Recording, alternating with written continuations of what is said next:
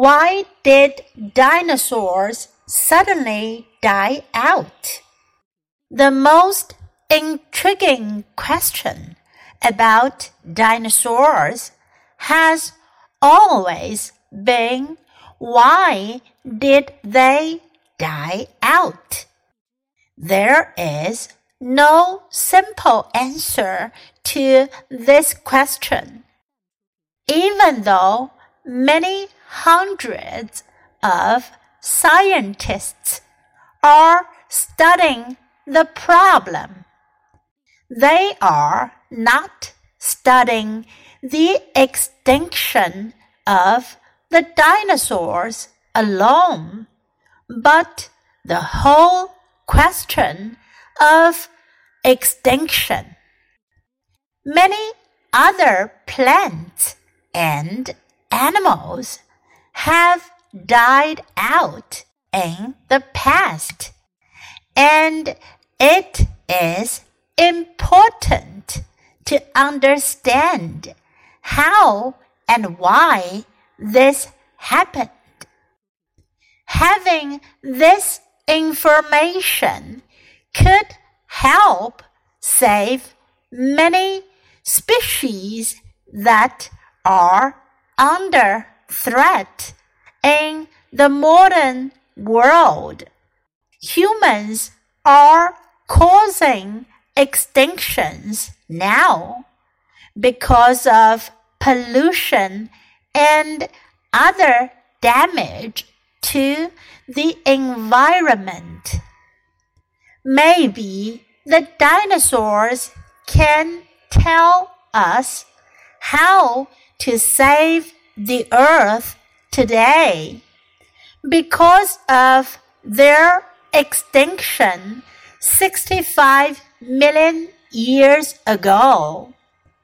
Some of the early dinosaur scientists 100 years ago thought the dinosaurs died out because the air changed and they could not breathe. Others thought that the dinosaurs disappeared simply because they became too big. They were too heavy to move without falling over and could not find enough food to survive. One theory is that a huge killer meteorite hit the earth. Some scientists hold that the extinction of dinosaurs was possibly due to a rapid cooling of the planet's climate. Perhaps huge amounts of lava poured out of volcanoes in India. This sent up vast clouds of dust that blacked out the sun and made the earth icy cold. Why did dinosaurs suddenly die out? The most intriguing question about dinosaurs has always been why did they die out?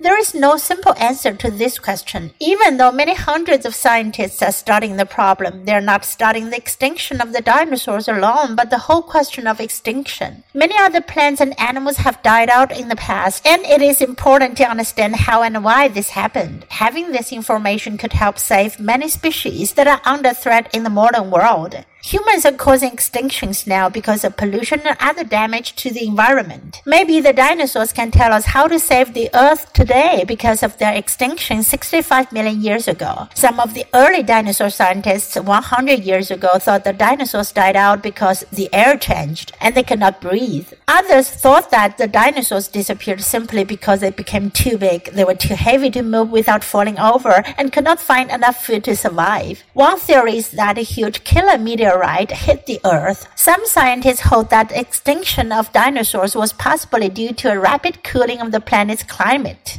Perhaps huge amounts of lava poured out of volcanoes in India. They sent up vast clouds of dust that blacked out the sun and made the earth icy cold.